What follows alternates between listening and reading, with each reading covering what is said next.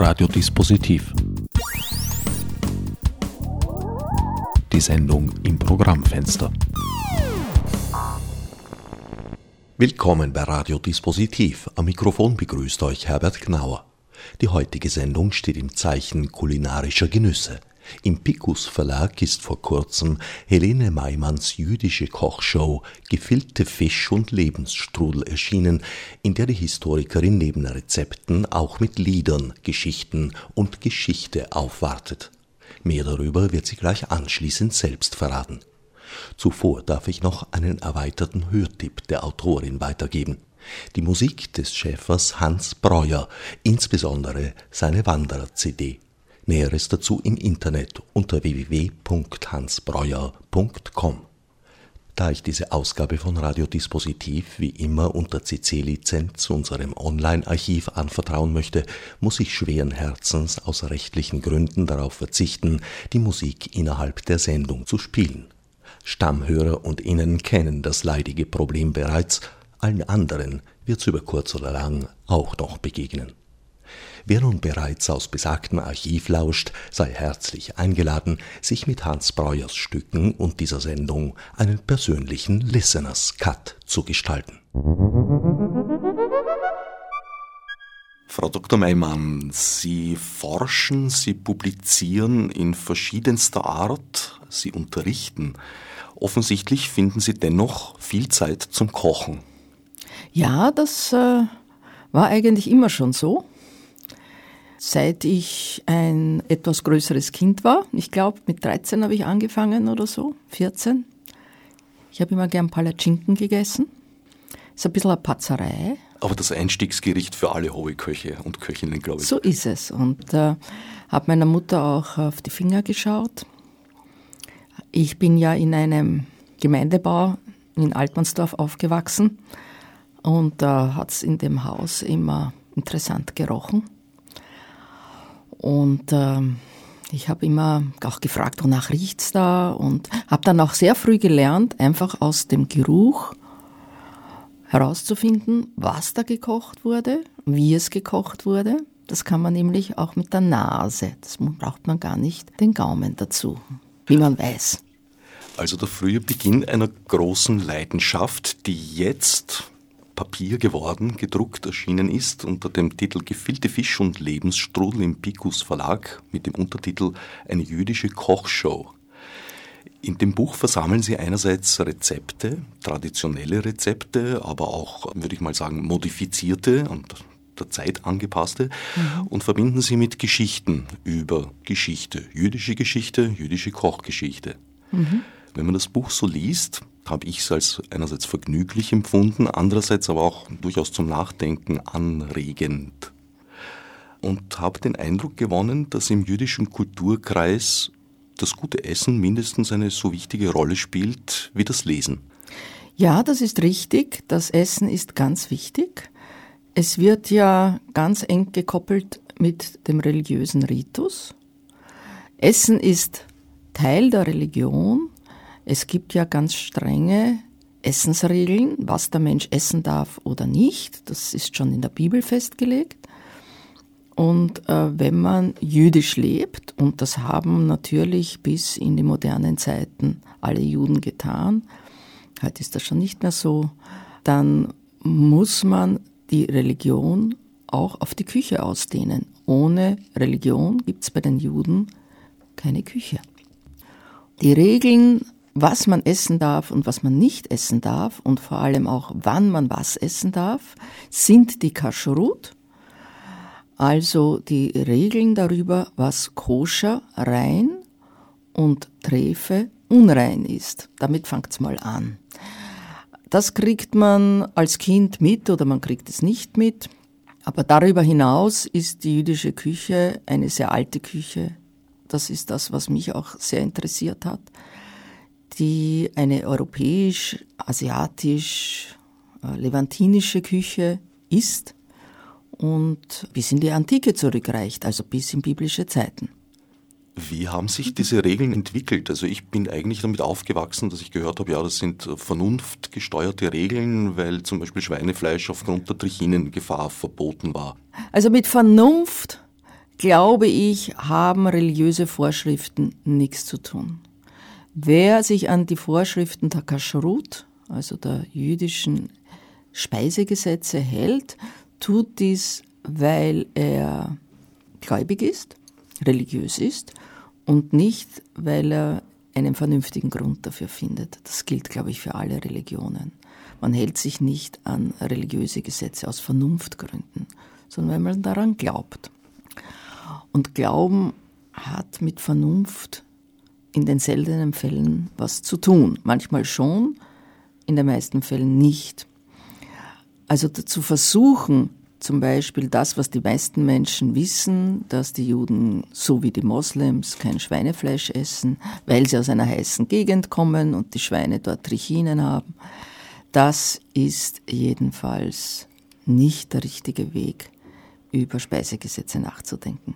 Da geht es darum, glaube ich, um mit rein und nicht rein. Das ist ein großes Anliegen im Judentum. Es wird unterschieden in vieler Hinsicht, was rein oder unrein ist und eben auch beim Essen. Und das sind geschriebene Gesetze, überlieferte Gesetze, die bis in biblische Zeiten zurückgehen und die natürlich auch immer wieder interpretiert wurden und über die auch schon in biblischen Zeiten gestritten wurde, wie man die auslegt. Das ist ja nicht so einfach, die richtig auszulegen. Und je strenggläubiger man ist, umso strenger legt man auch diese Gesetze aus. Wenn man fragt, was die Kashrut sind, es gibt mal diese Unterscheidung, dass man Milch und Fleisch nicht miteinander essen darf, dass man, nachdem man Milch zu sich genommen hat oder eine Speise, in der Milch drinnen ist, in welcher Form auch immer, also als Käse oder Butter oder wie auch immer, man eine halbe Stunde warten muss, bevor man Fleisch zu sich nehmen darf. Wenn man Fleisch gegessen hat, muss man bis zu sechs Stunden warten, bevor man Milch zu sich nehmen darf. So, das ist einmal die erste Regel. Das geht zurück auf den Bibelvers, dass Gott zu Moses gesagt hat, du darfst das Zicklein nicht in der Milch der Mutter kochen. Und das wird so wichtig genommen, dass dieses Gebot gleich dreimal vorkommt. Also das ist das strenge Gebot, was man nicht miteinander essen darf. Und dann gibt es natürlich Regeln, welches Fleisch darf man essen. Ich sage mal, was alles verboten ist. Es ist das Schwein verboten, es ist das Pferd verboten, weil man darf nur Fleisch essen von Tieren, die Paarhufer sind und Wiederkäuer sind. Also da gibt es schon große Ausschließungen. Nicht? Das Pferd, das Kamel, das Schwein. Und dann darf nur Fleisch von Tieren gegessen werden, die, wie auch im Islam, rituell geschächtet werden. Und Wildtiere, Hirsche, Rehe, Gämsen, die sind Paarhufer und Wiederkäuer werden aber gejagt, das heißt geschossen und nicht geschächtet. Das heißt, an sich wäre ihr Fleisch koscher, aber nachdem es nicht geschächtet ist, darf es nicht gegessen werden. Also das Wild fällt einmal weg. Und dann alles, was so kreucht und fleucht und dann nicht runterfällt. Hasen und Kaninchen und von den Vögeln nur ganz bestimmte wie Tauben und Hühner, also zahme Tiere, die als Haustiere gehalten werden, keine Wildvögel und auch sonst keine Wildtiere. Und interessanterweise auch keine Insekten natürlich. Gibt es, weil es halt immer auch lokale Ausnahmen gibt, die Ausnahme, dass die jemenitischen Juden, die ja dort schon seit der Zeit von der Königin von Saba gelebt haben, heute leben eigentlich keine mehr im Jemen, die durften Heuschrecken essen. Obwohl das natürlich verboten ist, ist ja ein Insekt. Die zweite Ausnahme ist, dass Honig gegessen werden darf, obwohl das Insekt, die Biene, nicht gegessen werden darf, aber das wird so als Zwischenträger gesehen, ja, damit Honig gegessen werden darf. Es gibt immer auch Ausnahmen von den Regeln, aber an sich werden die Regeln von gläubigen Juden streng eingehalten. Sie schreiben in dem Buch, dass die jüdische Küche sich im Wesentlichen aus zwei Quellen entwickelt hat. Das eine sind die Aschkenasen, die europäischen, und das zweite die Sepharden, die orientalischen. Die spanischen ursprünglich. Sephard war Spanien, nicht? Äh, seit äh, der Antike lebten Juden in Spanien.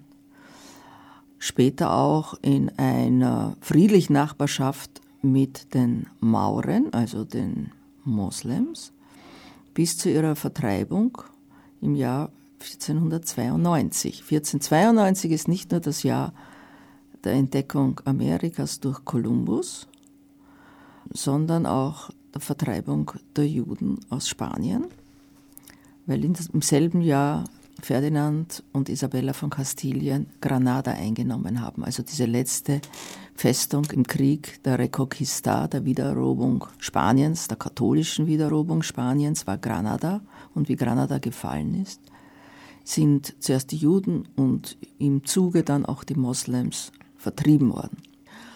Also diese spanischen Juden sind zum Teil umgebracht worden, zum Teil wurden sie zwangsgetauft und zum Teil sind sie geflüchtet und sie sind nach Nordafrika geflüchtet, weil das war das nächstliegende nach Nordafrika zu gehen, wo es ja auch viele jüdische Gemeinden gab, beziehungsweise sind vom damaligen Sultan eingeladen worden, in die Türkei zu kommen, also damals in das Osmanische Reich das damals Oströmische Reich noch war oder der Nachfolger des Oströmischen Reiches, der hat Tausende von Juden aus Spanien mit Schiffen abgeholt. Und deswegen haben wir bis heute in der Türkei eine sehr lebendige jüdische sephardische Gemeinde. Sepharat ist Spanien in der jüdischen Tradition. Ja. Und deswegen gibt es da eigene Küche. Ne?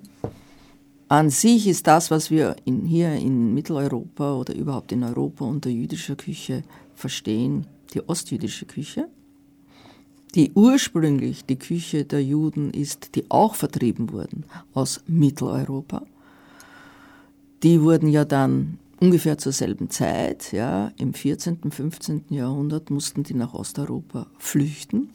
Gab es ja furchtbare Judenverfolgungen in Deutschland, auch in Wien, Oberitalien, Frankreich. Und diese Juden sind dann nach Polen gegangen, Ostpreußen, Polen, später bis nach Russland und haben die Küche mitgenommen. Und das ist eine mittelalterliche Küche. Und was dann daraus geworden ist, das ist das, was wir heute als typisch jüdische Küche verstehen hat aber nichts zu tun mit der sephardischen spanischen Küche, die eine Mittelmeerküche ist. Also das sind zwei ganz unterschiedliche Küchen. Diese ostjüdische Küche ist eigentlich eine arme Leute Küche. So wie auch unsere Volksküche eine arme Leute Küche ist. Also das, was wir in Wien als Volksküche bezeichnen, ist ja zum großen Teil auch eine Küche mit sehr wenig Fleisch, mit äh, der Verarbeitung von Fett, Mehl, Eiern, wenn es gut geht, und Gemüse je nach Jahreszeit. Und ganz ähnlich ist es im gesamten Alpenraum, vor allem auch in der bäuerlichen Küche. Das ist auch eine Küche mit relativ wenig Fleisch. Und natürlich auch in der Küche von Frankreich oder Oberitalien ganz ähnlich. Also italienische Küche ist Pasta mit einem Sugo dazu. Hat mit Fleisch einmal nichts zu tun. Also die Grenze zwischen wohlhabend oder Leuten, die sich Essen leisten können und Leute, die eigentlich immer hungrig sind und schauen müssen, dass sie von Tag zu Tag überhaupt die Familie ernähren, ist die Zutat, die für das Essen verwendet werden kann. Und da ist Fleisch natürlich immer sehr teuer gewesen, der Fisch auch. Das ist diese Eiweißquellen natürlich. Also eine gewisse soziale Schichtung gibt es in jeder Küche. In jeder Küche. Es gibt keine Küche, die keine soziale Schichtung hat. Chinesen haben froh sein müssen, und zwar die große, große Mehrheit in China, bis vor ganz, ganz kurzer Zeit, teilweise vielleicht auch noch bis heute, wenn sie diese berühmte Schüssel Reis am Tag gehabt haben, wo man vielleicht noch ein bisschen Gemüse dazu gegeben hat, so wie das Stück Brot in Europa oder die Schüssel Hirsebrei in Nordafrika. Also das ist in allen Kulturen so, dass die Armen wenig zu essen haben und viel Fantasie entwickeln müssen, um daraus etwas Schmackhaftes zu machen. Bei uns habe ich den Eindruck, dass diese arme Leute Gerichte teils, manche davon haben Kultstatus erlangt, manche davon sind zu Spezialitäten geworden, aber ein großer Teil von ihnen ist auch verschwunden. Was zum Beispiel? Das Brockfleisch. Bruckfleisch, naja, das ist äh, in einem, es gibt in Wien sicher Wirtshäuser, wo man das noch bekommt. Es hängt auch damit zusammen, dass das Rind, das kommt, ist ja ein, ein, ein Fleisch, das vom Rind kommt, gekocht ist, nicht? Dass das Rind früher in sehr, sehr viel mehr Teile geteilt wurde und sehr viel mehr Gerichte daraus gekocht wurden, als das heute der Fall ist.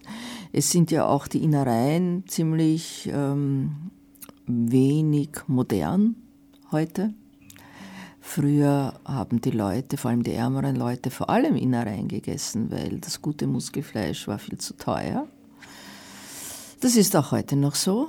Und manche Teile werden bei uns traditionell überhaupt nicht gegessen vom äh, Rind, was aber in Italien und Frankreich schon wieder mal nicht der Fall ist, auch nicht in Spanien zum Beispiel, was in Frankreich Trieb heißt, also äh, Kutteln.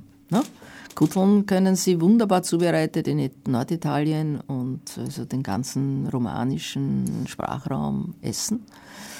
Bei uns, also galt das wirklich als Essen der ärmsten Leute, damit die halt auch einmal eine Eiweißquelle haben und was Fleischiges kriegen. Also das ist völlig unpopulär gewesen. So ist das eben mit den nationalen Küchen. Die Franzosen können auch aus Kutteln was Tolles machen. Die Juden haben ja so viele Ausschließungen, was Essen anlangt. Ich weiß gar nicht, ob jetzt die Kutteln koscher sind oder nicht. Da bin ich jetzt im Moment überfragt. Ich glaube eher schon. Aber ich habe kein äh, Rezept gefunden, wo das vorgekommen ist. Aber die Juden haben es ja leicht, wenn es da ein Problem gibt, dann fragt man den zuständigen Rabbiner und der wird einen darüber sicher aufklären, warum das so ist. Oder nicht warum das so ist, sondern dass das so ist. Das Gegenteil von koscher ist Trefe. Dazwischen gibt es noch den Begriff Parve. Mhm. Das ist neutral. Richtig. Was bedeutet das genau? Das, was man essen darf. Also alles, was nicht unter Trefe fällt, ist Parve.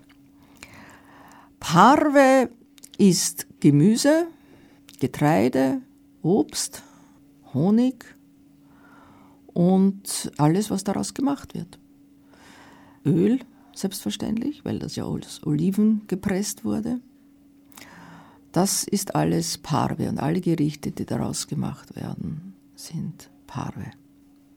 Und das darf auch gemischt werden, ja, wenn natürlich. ich richtig verstanden also, habe. Also Sie können Parve sowohl mit milchigen Gerichten, also die aus Milch hergestellt werden oder wo Milchprodukte drinnen sind, als auch mit fleischigen Produkten mischen. Schinken-Käsetoast ist sowieso das Überdrüber von Trefe. Klar, der Schinken ist nicht erlaubt und Schinken mit Käse schon gar nicht. Da gibt es natürlich sehr viele Witze dazu. Ne? weil wenn es Verbote gibt, ist das immer auch eine Verlockung, sie zu übertreten. Auch die Witze spielen in Ihrem Buch eine angemessen große Rolle, würde ich sagen. Ja, weil wie alles äh, im Judentum machen die Juden äh, auch über das Essen und die religiösen Bestimmungen darüber ihre Scherze. Das sind zum Teil ziemlich heftige Scherze die aber eine soziale Realität widerspiegeln. Ne? Der jüdische Witz hat überhaupt immer eine, wie soll ich sagen, einen ernsten Kern. Ja, es ist eine Form von Widerstand, nicht? Eine Form von ähm, Lebensbewältigung, eine Überlebensstrategie. Also wenn man so unter Druck kommt, immer wieder, wie die Juden 2000 Jahre seit der Zerstörung des Tempels im Jahr 70 nach Christus und eigentlich schon vorher immer wieder unter Druck gekommen sind und äh, auch keine Waffen hatte, sich dagegen wirklich zur Wehr zu setzen, dann wird der Witz, der Scherz eine gewaltige Waffe, um den Kopf oben zu halten und äh, mental zu überleben. Es gibt ja viele, viele Kategorien von Witze. Und eine Kategorie beschäftigt sich eben auch mit dem Essen. Andere beschäftigen sich mit dem Verhältnis zwischen den Konfessionen, mit der Familie, mit Liebe und Sex, mit Assimilation, mit Wandern, mit äh, Kriminalität, also mit allen möglichen Lebensbereichen, was immer man sich vorstellen kann, darüber werden Witze gemacht, natürlich auch über das Essen und alles, was damit zusammenhängt, nicht? Also zum Beispiel die Geschichte, wo jemand in ein Lebensmittelgeschäft hineingeht, dort drei Zucchini kauft und den Lebensmittelhändler fragt, und übrigens, was kostet der Schinken? In dem Moment blitzt und donnert es draußen gewaltig, dreht sich der Jude um und sagt anklagend, also fragen wird man doch noch dürfen. Das ist ein Witz, der was mit einer nur beabsichtigten Übertretung des Speisegesetzes, dass man kein Schwein essen darf, zu tun hat. Ja? Eine andere, der auch was mit äh, Essen zu tun hat und Kriminalität, das gibt es ja auch, oder beabsichtigter Übertretung auch ganz anderer Gesetze ist die Geschichte von dem Fischhändler, der zu einem Kunden sagt, also mein lieber Herr, entweder Sie stehlen einen kürzeren Fisch oder Sie kaufen sich einen längeren Mantel. Also das sind auch diese Sprachspiele, die ja den jüdischen Witz sehr berühmt gemacht haben und die wir in jeder besseren Hollywood-Komödie in der einen oder anderen Form wiederfinden. In Ihrem Buch sind sowohl Rezepte aus der aschkenasischen als auch aus der sephardischen Tradition versammelt. Ist es überhaupt noch möglich, die Zutaten alle zusammenzubekommen im Wien der Gegenwart? Alle, alle bekommen sie heute. Also gerade heute bekommt man alle Zutaten, wenn man auf einen halbwegs gut sortierten Markt oder in einen Supermarkt geht. Es gibt eigentlich kein Gewürz, nichts, was es nicht gibt. Sami Molcho hat mir erzählt, als er das erste Mal auf Tournee ging in Europa, vor allem in Mitteleuropa, das war vor vielleicht 45 oder 50 Jahren, dass es für ihn kaum was zu essen gab.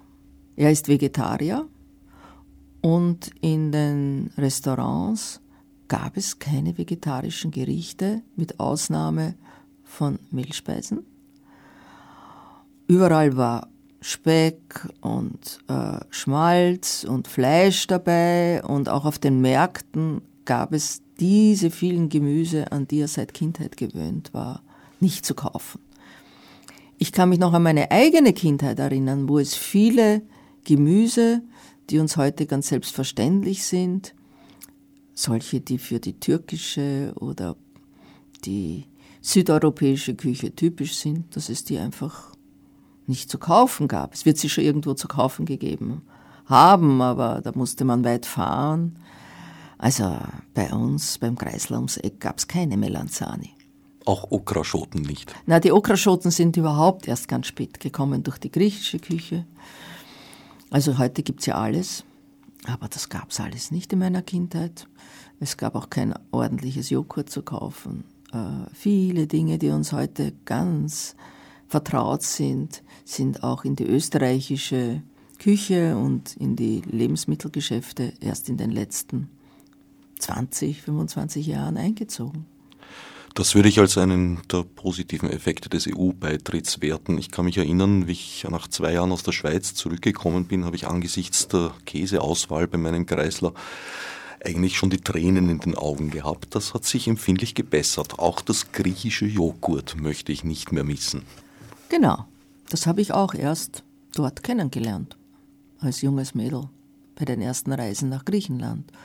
Habe gar keine Ahnung gehabt, dass wenige hundert Kilometer von hier, nämlich schon in Serbien, es ein wunderbar festes, dichtes, aromatisches Joghurt gab, das überall in den Gemüsegerichten so als weißer Kupf dazugegeben wurde und viele, viele anderen Gewürze und Gerüche, die mir ganz unbekannt waren, die eigentlich äh, ja, auf dem Weg nach Belgrad sich schon angeboten haben in den kleinsten Speiselokalen. Ja. Genau, ich weiß nicht, ob das mit dem EU-Beitritt so zusammenhängt. Ich glaube, in bestimmten Gegenden von Österreich weiß man immer noch nicht, wie ein guter Camembert schmeckt. Das hängt, glaube ich, eher mit der Reisetätigkeit der Leute zusammen. Die fahren ja doch seit zwei, drei Jahrzehnten noch viel in Europa herum und lernen woanders eine gute Küche kennen, darunter auch den Käse und wollen das dann auch hier haben. Das heißt, sie kriegen einen gescheiten Käse halt in jedem Tal.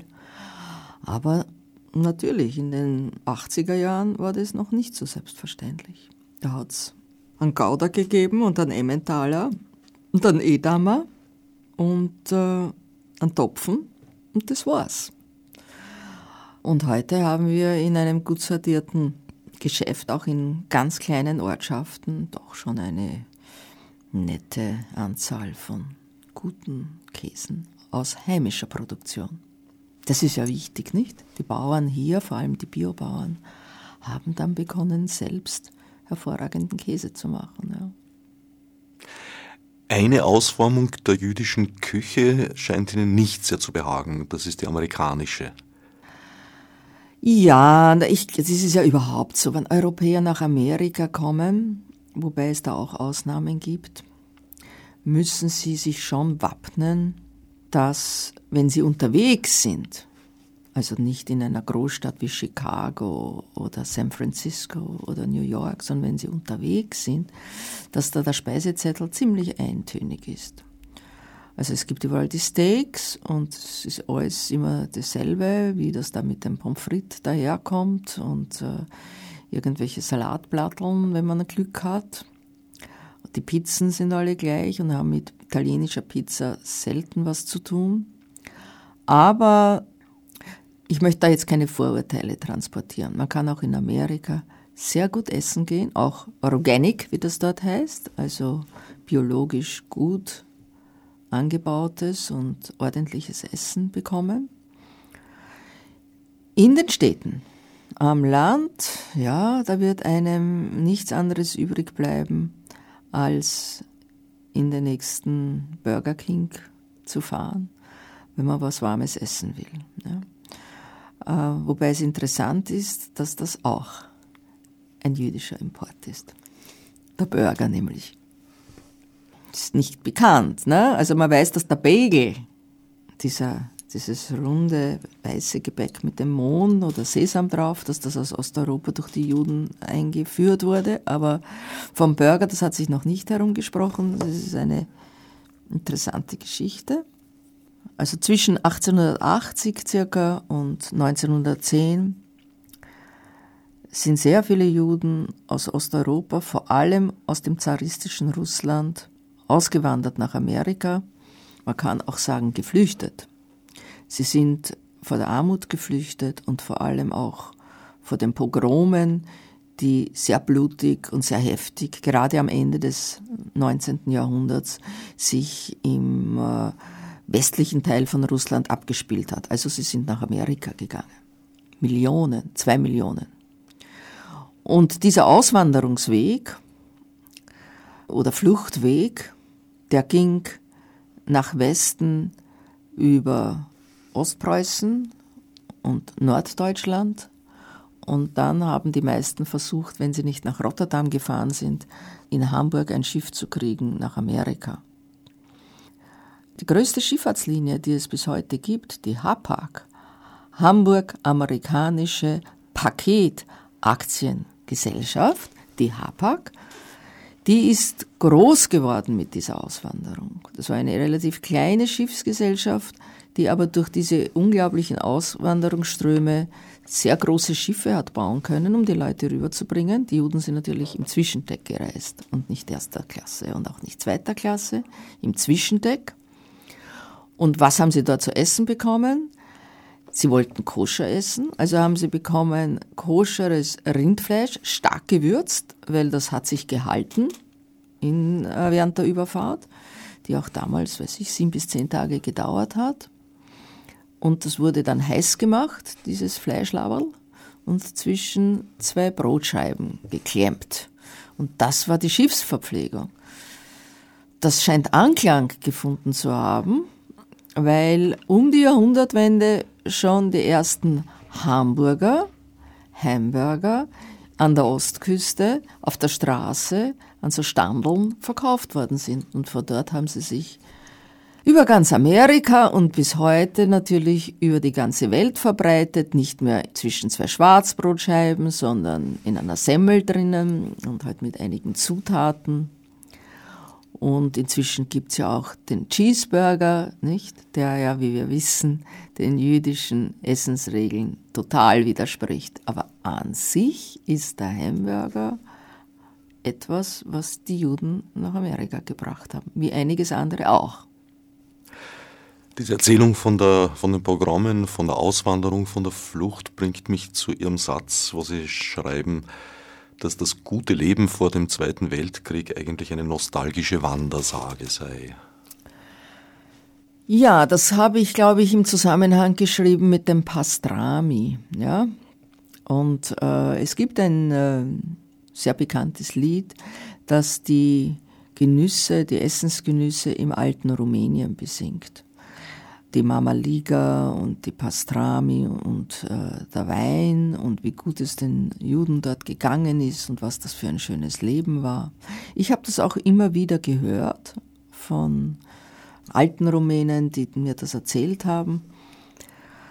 Ich halte das für eine Wandersage, für eine nostalgische Verklärung der Vergangenheit, weil eines muss man natürlich schon festhalten. Es flüchtet niemand und es geht, verlässt niemand seine Heimat, der nicht unter einem schweren ökonomischen, politischen, existenziellen, religiösen Druck steht. Sonst geht man ja nicht weg. Natürlich hat die erste Generation, manchmal auch noch die zweite, Heimweh. Und aus diesem Heimweh und sich zurücksehnen an die verlorene Heimat entstehen dann solche Verklärungen, wie schön es dort war. Das ist eine alte Erfahrung, wenn Leute nicht zurückfahren können, wo sie hergekommen sind, weil ihnen dieser Weg versperrt ist, und nicht schauen können, wie es dort wirklich heute ist, dann verklärt sich dieses Heimatland, dieses Alte in der Erinnerung. Adorno hat einmal gesagt zu diesem Thema, in der Erinnerung verklärt sich jeder Rehbock, als wäre er vom Freischütz persönlich geschossen worden. Also das ist äh, Heimatverklärung äh, in der Erinnerung äh, von Flüchtlingen, von äh, Immigranten. Das, ist, das können wir ja heute auch feststellen. Nicht? Überall ist das so, dass vor allem in der ersten, aber auch schon noch in den folgenden Generationen es schwer fällt, Gewohnheiten, äh, Lebenskultur und vor allem die Küche, die man mitgebracht hat, die am allerwenigsten loszulassen, sondern die wird einfach behalten. Essen und Küche ist auch immer eine Erinnerung an die alte Heimat. Und die amerikanische jüdische Küche ist eine Erinnerung an die alte Heimat der Juden, die aus Europa nach Amerika eingewandert sind, vor allem aus Osteuropa und aus Russland, und haben dort aber überlebt. Das muss man auch sehen. Also man kriegt heute in ganz Europa oder in Osteuropa nicht diese osteuropäische Küche zu essen, die man in ganz New York kriegt. Also die Pastrami, die ja wirklich sehr gut ist. Es geht nichts über New Yorker Pastrami. die Knisches, also die, das sind eigentlich Ravioli, ja, die mit äh, Fleisch oder auch äh, mit salzigen oder süßen Füllen äh, hergestellt werden. Oder die Matzeknödel, die Hühnersuppe, also das kriegen Sie natürlich in New York und da werden Sie suchen müssen, um das in Polen oder in Russland so zu bekommen, wie man das in New York bekommt. Was mir an der amerikanischen jüdischen Küche weniger gefällt, ist die Größe der Gerichte. Aber das gilt ja generell. Die Amerikaner wollen alles immer so groß haben, nicht? Es muss alles groß sein. Die Pizzen müssen riesig sein. Äh, die Hamburger müssen riesig sein, fünf Stock hoch, ja. Und die Matzeknödel, die eigentlich ganz klein sein sollten. Also wenn sie Finger und Daumen zusammenhalten, also das ist schon ein sehr großes Matzeknödel. In Amerika aber sind sie faustgroß und damit werben sie. Ja, also in den Delikatessengeschäften, das sind ja jüdische Restaurants, die Delis, äh, die werben damit, dass ihre Mahlzeiten dort giant sind, also gigantisch. Das ist etwas, was einem Europäer normalerweise ein bisschen zu viel ist. Also was man dort zu essen kriegt, davon kann man sich was einpacken lassen und noch einen weiteren Tag davon leben. Also quasi wie zu Semmelknödelformat vergrößerte Bröselknödeln. Ja, gut, genau. Also Matzeknödel, die aus Matzemehl, Matze ist ja dieses Brot, ungesäuertes Brot, ein dünnes Fladenbrot, das also das ganze Jahr gegessen wird und um das Passafest herum gegessen werden muss, weil da nichts Gesäuertes gegessen werden darf. Und aus diesen Matzen, äh, wenn man die malt, entsteht Matzemehl. Und da kann man äh, wunderbare Gerichte damit machen. Und eines ist, sind eben die Matzeknödel, die einen ganz eigenen Geschmack haben, einen sehr guten und die wunderbar zur Hühnersuppe passen. Und wenn Sie das mal probieren wollen, dann tun Sie das. Das macht man so ähnlich wie Bröselknödel oder wie Grießnockern. Ja, also mit ein bisschen Wasser und einem Ei hinein und so anrühren und Salz und Pfeffer dazu und ein bisschen ziehen lassen und kleine Knödel machen und äh, die in Salzwasser kochen. Sehr gute Suppenbeilage. Die Hühnersuppe ist ja auch so einer der Zentralpunkte der jüdischen Küche. Ja, das ist die Neshome, die Seele der Küche. Ohne Hühnersuppe gibt es keine jüdische Küche, aber das gilt auch für viele andere Kulturen. Ich kenne eigentlich keine Kultur, die keine Hühnersuppe hat. Fast keine. Also bei den Chinesen, bei den Vietnamesen, in Kambodscha, ich habe das überall bekommen. Im letzten Winter waren mein Mann und ich in Südamerika. Wir haben überall eine sehr gute Hühnersuppe bekommen, egal ob das jetzt in Peru oder in Chile oder sonst wo war. Warum? Da gibt es, glaube ich, zwei Gründe. Sie kriegen die Hühnersuppe in Afrika, sie kriegen sie überall. Überall kriegen sie Hühnersuppe. Erstens sind die Hühner ein leicht zu haltendes Haustier. Das leichtest zu haltende Haustier, eigentlich. Hühner suchen sich ihr Futter selbst, wenn man Glück hat. Sie gehen von alleine brav am Abend in ihren Stall. Sie legen Eier, sind gesellig und können von den Federn bis über alle ihre Bestandteile in der Küche verwertet werden. In den Bauernhöfen des Ostens und in den kleinen Städtchen, in den Städteln, wo die Juden gelebt haben, mit Ukrainern und mit Polen und mit äh, vielen anderen Ethnien, ja, wo immer sie halt gelebt haben, in der Bukowina oder in ähm, Lettland, Litauen, also mit der dortigen lokalen Bevölkerung, war es durchaus üblich, noch bis zum Zweiten Weltkrieg, bei den ärmeren Leuten, dass das Federvieh aus- und eingelaufen ist bei der Haustür. Auch bei uns natürlich, nicht? Äh, gab es solche Häuser, wo das, äh, es nicht unbedingt einen Hühnerstall gab, sondern wo das Federvieh in die Küche ein- und ausgelaufen ist. Auch das gab es bei uns. Ich habe das selber noch in Kärnten gesehen als Kind. Äh, also das Huhn ist wirklich ein Haustier, ein Haustier, das im Haus gehalten werden kann. Bei uns zum Beispiel in den 30er Jahren sogar in der Stadt, hier in Wien, in der ganz schlechten Arbeitslosenzeit, haben die Leute, und auch nach dem Zweiten Weltkrieg, haben die Leute ihre Hühner am Balkon gehalten, in kleinen Verschlägen. Als der Heldenplatz ein Kartoffelacker war. Zum Beispiel, genau. Ja, also überall ist angebaut worden und die Händeln sind, ja, sind äh, am Balkon gehalten worden, nicht? Frische Luft brauchen sie schon, die Hühner, aber sonst brauchen sie nicht viel, auch nicht viel Bewegungsfreiheit letztendlich. Und deswegen ist das Huhn so populär, weltweit, weil es so leicht gehalten werden kann weil es eine gute und sehr preiswerte Nahrungsquelle ist und eben auch die Polster der ärmeren Leute selbstverständlich mit Hühnerfedern, wenn es überhaupt mit Federn gefüttert war, haben sie eine Hühnerfüllung gehabt. Also die Polster der armen Leute hatten selbstverständlich, wenn es eine Polsterung gab aus Federn, haben sie Hühnerfedern gehabt. Keine Gänsedaunen, das war schon für die Reicheren. Also das Huhn ist ein weltweit erstrangiges Haustier. Deswegen gibt es überall eine Hühnersuppe. Ich also das ist nichts Besonderes von den Juden. Ja.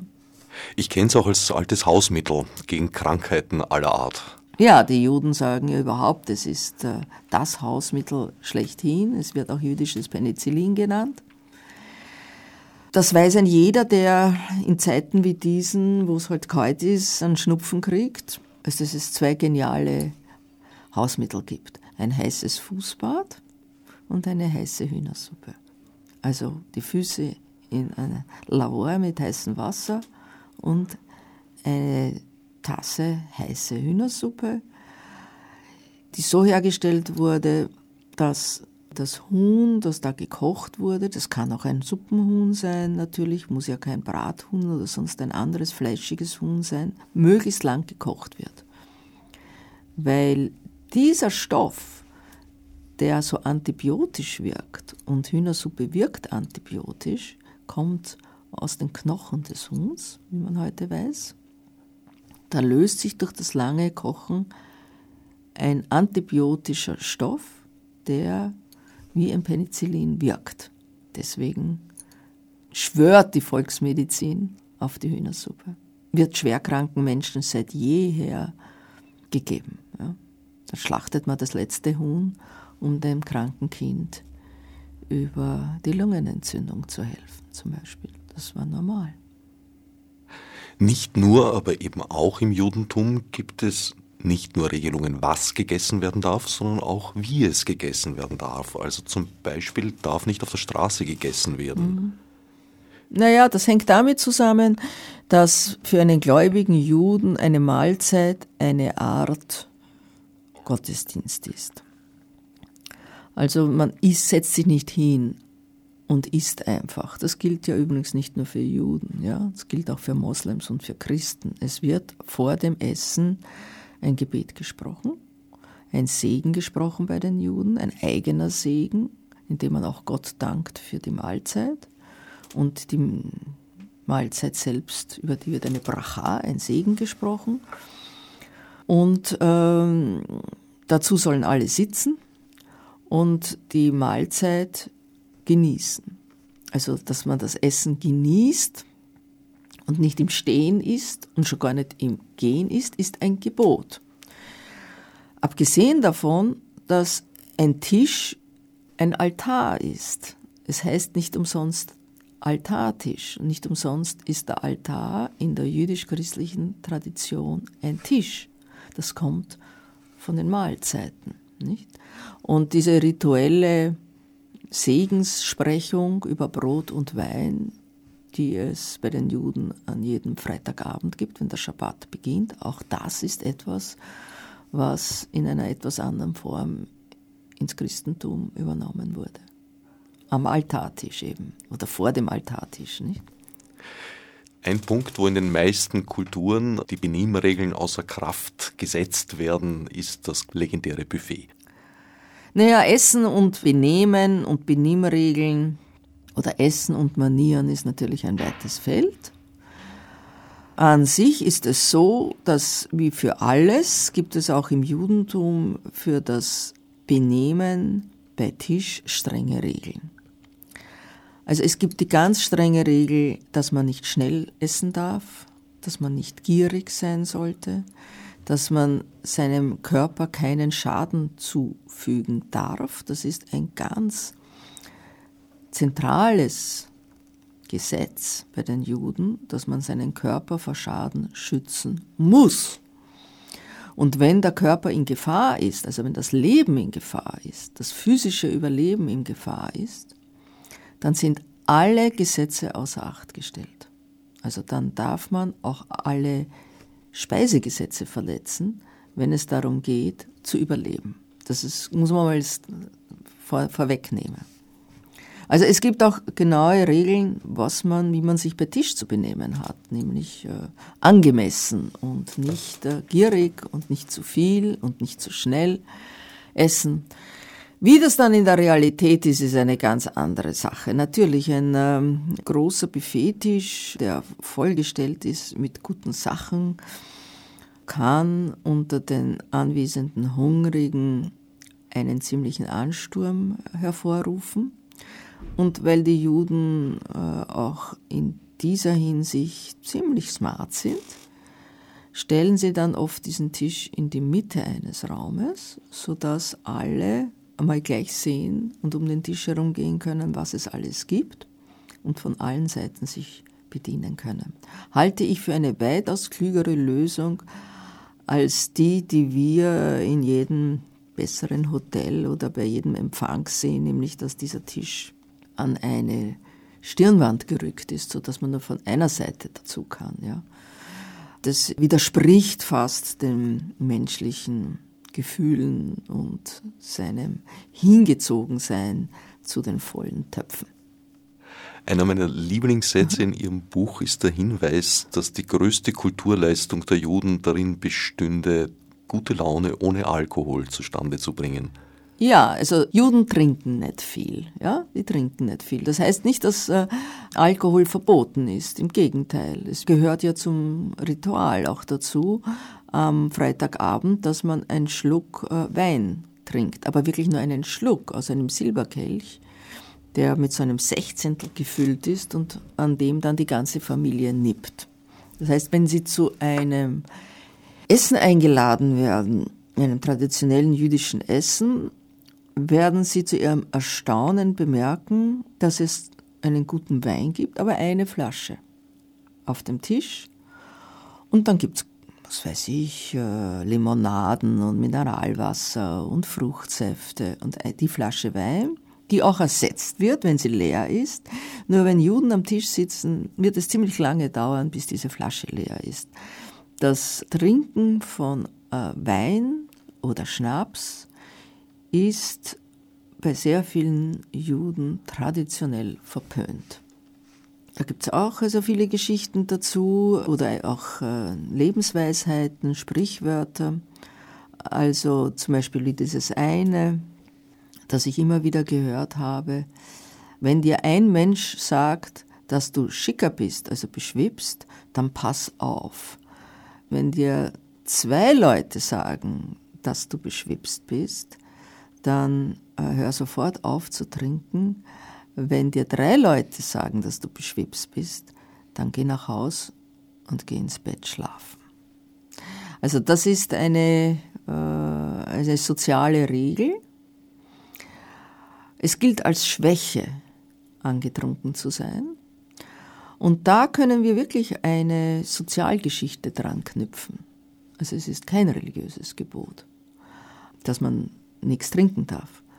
Aber in einer Gesellschaft, wo Juden doch sehr oft Gefahren ausgesetzt waren, war es nicht sehr klug, angetrunken zu sein. Man musste Kontrolle behalten. Und jemand, der beschwipst ist oder ziemlich angetrunken, hat ein bisschen ein Problem, Kontrolle zu behalten. Es gibt allerdings eine Ausnahme. Es gibt ein Fest, das heißt Purim. Das ist ungefähr in der Zeit, wo unser Fasching ist.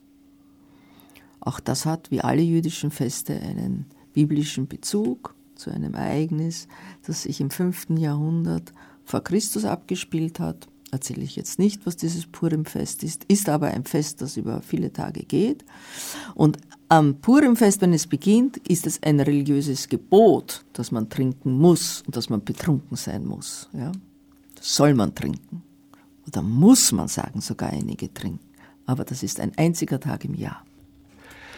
Eine Zutat oder eigentlich Grundlage unseres Essens, die in den letzten Jahren bei uns sehr aus der Mode gekommen ist, in Verruf geraten ist, mit der haben Sie überhaupt keine Berührungsängste, das ist das Fett. Das Schmalz, nicht das Fett, sondern das Schmalz. Schmalz ist natürlich Fett, aber nicht jedes Fett ist Schmalz. Ja, es gibt äh, eine ziemliche Berührungsangst generell heute Schmalz gegenüber. Das hängt damit zusammen, dass äh, noch vor ganz kurzer Zeit in der europäischen Küche mit Schweineschmalz praktisch alles gekocht worden ist. Äh, Olivenöl war in der südeuropäischen Küche gang und gäbe, aber nicht in der mitteleuropäischen. Und das ist ersetzt worden jetzt durch Speiseöl und eben zunehmend auch durch Olivenöl in äh, unseren, allen unseren Küchen. Und der Schmalz ist äh, verdammt worden von den Ärzten meiner Meinung nach sehr zu Unrecht, äh, weil es gibt eigentlich kein wohlschmeckenderes Fett für viele Gerichte als ein gutes Schmalz. Und ich rede hier nicht von Schweineschmalz, sondern von Gänseschmalz. Oder auch Entenschmalz, wenn Sie so wollen. Also die Gans ist äh, seit jeher der Fettlieferant der Juden gewesen, nachdem das Schwein ja verboten war.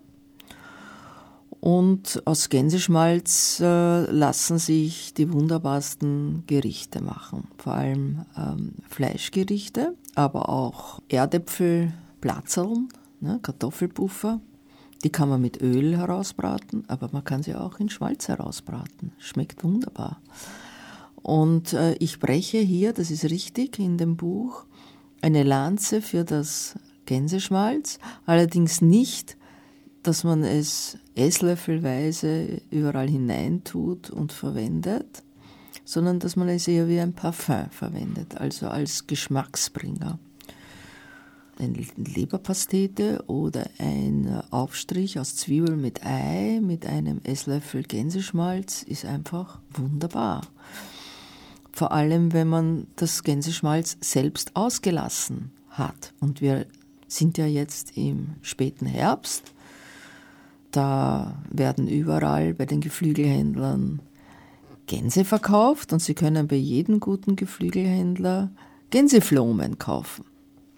Kriegen Sie so kiloweise und können ihn selbst auslassen mit einer ganzen Zwiebel und einem halbierten Apfel, so über eine Stunde langsam ausgelassen, sodass die Geschmacksstoffe der Zwiebel und des Apfels in das Schmalz hineingehen na, da sind sie den ganzen Winter glücklich mit den drei Gläsern Gänseschmalz, die sie da herausgewinnen können und die dann am Balkon oder im Eiskasten auf eine weitere Verwendung warten. Das ist auch ein Punkt, der unsere Küchen stark beeinflusst und verändert hat, die Haltbarkeit. Richtig. Traditionell in der jüdischen Küche wurde ja alles kleingeschnitten und äh, auf Haltbarkeit hin verkocht. Das gilt übrigens auch für die polnische und die russische Küche, für die ganze osteuropäische und westrussische Küche, ganz genauso. Es wurde alles gepökelt, eingekocht, eingelegt, faschiert, gehackt, mit Gewürzen versetzt so dass das haltbar gemacht wurde, zum Teil für einige Tage, zum Teil für ganze Wochen oder Monate. Frisch Fleisch, Gemüse und Obst zu essen, das ist ein Privileg, das wir heute haben. In den letzten Jahrzehnten. Früher war das im Winter nirgendwo zu haben. Auch bei uns nicht. Die Bauern haben natürlich ihr Obst und ihr Gemüse eingelegt kompotiert, eingesalzen, wie auch immer, getrocknet. Ne? Das gilt für, auch für das ganze Obst. Frisches Obst im Winter, naja, vielleicht war es ein Apfel, der im kalten Keller sich gehalten hat, aber sonst gab es kein frisches Obst. Das Obst wurde eingelegt, eingekocht, eingemacht. Alle Hausfrauen hatten ihre Einsiedgläser, Einmachgläser im Keller stehen. Meine Mutter hatte das natürlich, ich mache das selber auch noch. Zwetschgen, Marillen, Birnen, Äpfel werden komputiert und äh, eingekocht und äh, helfen uns über den Winter. Und das frische Obst, das äh, gab es dann erst wieder im Sommer oder im Herbst. Frische Lebensmittel immer zur Verfügung zu haben, sind erst möglich, seit die Kühlschränke verbreitet waren. Auf der anderen Seite war der Winter dann auch immer eine Zeit, wo man Essen kochen konnte und im Topf dann auf die Haustür gestellt hat oder vors Haus oder ja, ins Freie hinein, äh, weil es dann einige Tage gehalten hat. Wie wir wissen, geht das im Sommer ja überhaupt.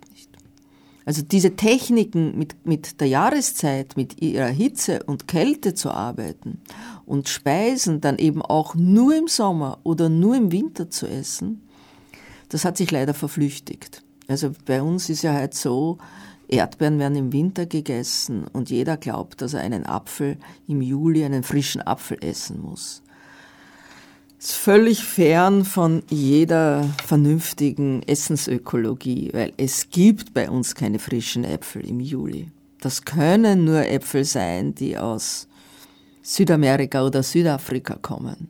Das geht gar nicht anders. Äpfel müssen in einem bestimmten Klima reifen, in einem kühlen Klima, es darf nicht zu heiß sein. Also da müssen sie aus Weltgegenden kommen, wo dann Sommer ist, wenn bei uns Winter ist und umgekehrt. Wenn man traditionell isst, dann isst man das, was die Jahreszeit anbietet. Und das gehört natürlich zu einer traditionellen Volksküche dazu, wie auch zur jüdischen Küche. Womit wir am Ende der Sendezeit angelangt wären. Zu Gast war diesmal Helene Maimann, deren liebevoll zusammengetragene und mit Ironie fein abgeschmeckte jüdische Kochshow Gefillte Fisch und Lebensstrudel erschienen bei Picus ich warm wie kalt nur heiß empfehlen kann.